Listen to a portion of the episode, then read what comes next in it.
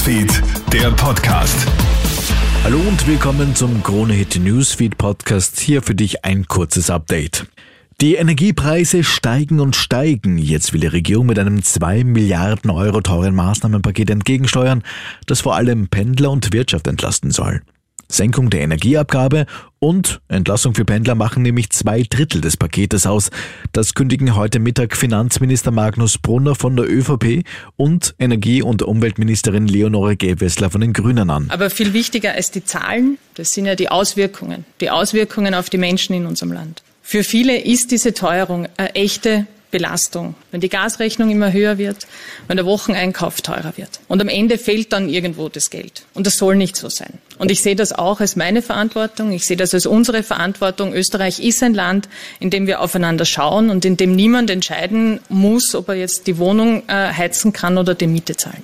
Bereits zwei Millionen Menschen sind durch den russischen Angriffskrieg in der Ukraine in die Flucht getrieben worden. Diese Zahl kommen heute von der UNO. Die Menschen seien entweder an andere Orte innerhalb der Ukraine oder außerhalb des Landes geflüchtet. Knapp 3,4 Millionen Menschen sind laut UNHCR vor dem Krieg in andere Staaten geflohen. Wir bleiben beim Krieg. Auch am Tag 25 gehen die Kämpfe nämlich in der Ukraine weiter. Russland etwa berichtet heute von einem neuerlichen Einsatz einer Hyperschallrakete. Die ukrainische Seite berichtet von Angriffen auf verschiedene Städte und auch Toten in der Nacht auf heute. Vor allem die Lage in der Hafenstadt Mariupol bleibt katastrophal. Die Vereinten Nationen zählen seit Kriegsbeginn mindestens 902 getötete Zivilisten und 1459 Verletzte in der Ukraine. Die tatsächliche Zahl der Opfer sei aber vermutlich wesentlich höher. In Belgien fährt ein Auto in eine Menschenmenge. Passiert ist das heute Morgen bei einer Karnevalsveranstaltung. Bei diesem Unglück sind sechs Menschen ums Leben gekommen, zehn weitere wurden schwer verletzt. Ob das Fahrzeug absichtlich in die Menschengruppe gesteuert wurde oder nicht, bleibt nach wie vor unklar. Der Fahrer dürfte zunächst weitergefahren sein, konnte dann aber gestoppt werden.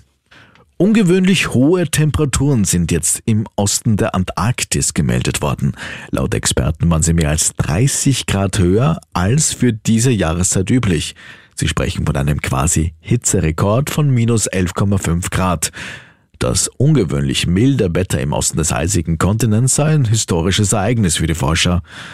Soweit ein kurzes Update. Wir wünschen dir noch einen schönen Abend. Mehr Infos bekommst du natürlich laufend auf KroneHit.at. Bis morgen. Krone Hit Newsfeed, der Podcast.